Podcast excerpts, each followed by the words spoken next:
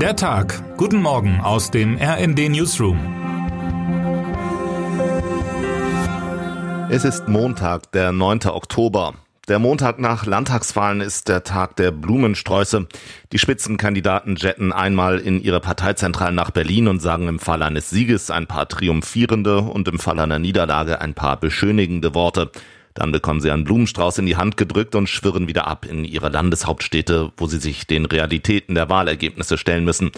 Genau so wird es auch heute laufen, wobei es in allen Parteizentralen der Ampel beschönigender Worte bedarf. Die Ergebnisse sind für die Ampel ein Desaster. Warum genau, erklärt Eva Quadbeck in ihrem Kommentar. Im Adenauer Haus wird angesichts des klaren Sieges von Boris Rhein in Hessen Sektlaune herrschen. Die dürfte aber schnell wieder verpuffen, denn Rheins Sieg zeigt, wie auch Daniel Günther in Schleswig-Holstein, Hendrik Wüst in NRW und Kai Wegner in Berlin, dass die CDU mit Männern der Mitte erfolgreich ist. Als solcher kann Parteichef Friedrich Merz angesichts seiner rhetorischen Eskapaden nicht einsortiert werden. Bei den Sozialdemokraten darf man auf die Erklärungen gespannt sein, wer und was nun alles am Scheitern von Nancy Faeser in Hessen schuld ist. Ihre politische Überlebenschance in Berlin Kanzler Olaf Scholz braucht jetzt eine zupackende Ministerin, die gegen die Hamas in Deutschland vorgeht, womit wir bei dem eigentlichen Thema des Tages wären. Diesen barbarischen Angriff der Palästinenser auf Israel hatte niemand kommen sehen. Das ist schon erstaunlich, denn eigentlich gilt der Mossad als einer der bestinformierten und härtesten Auslandsgeheimdienste der Welt. Dass er offensichtlich blank war, erstaunt zutiefst.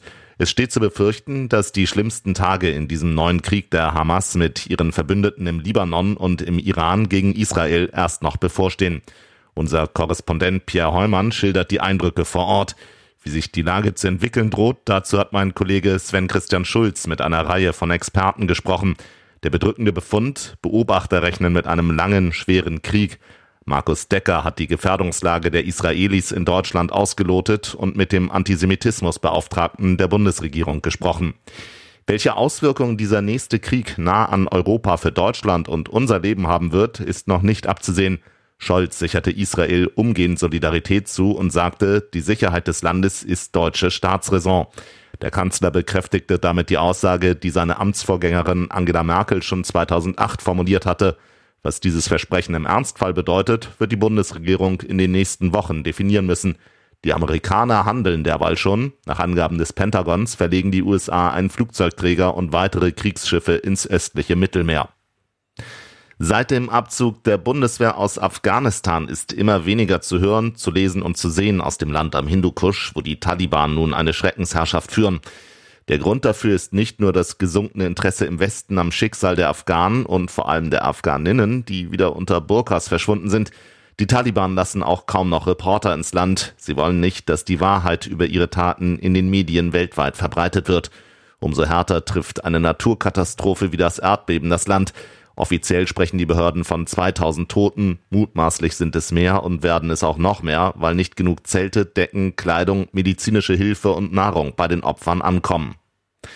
Um sie nicht mit dem ganzen Elend der Welt in den Tag zu entlassen, haben wir uns auf die Suche nach einer guten Nachricht gemacht und sind, nun ja, auf die Reise der Fußballnationalmannschaft in die USA gestoßen. Vor den Spielen gegen die Amerikaner und gegen Mexiko kann man das ja noch als gute Nachricht verbreiten. Der neue Coach Julian Nagelsmann wird heute mit seiner Mannschaft per Lufthansa nach Boston fliegen. Sportdirektor Rudi Völler erklärte meinen Kollegen Heiko Ostendorp und Roman Gerd, worum es jenseits hoffentlich sportlicher Erfolge geht. Es geht um Vermarktung, darum, sich international zu zeigen, um die nächste WM 2026 in den USA und Mexiko. Wenn ich solche Sätze lese, denke ich immer, dass Sport und Politik doch recht nah beieinander liegen. Wer heute wichtig wird. Donald Trump wird im Bundesstaat New Hampshire zu einem Wahlkampfauftritt erwartet. Eigentlich gilt Trump als der Favorit für die Präsidentschaftskandidatur der Republikaner.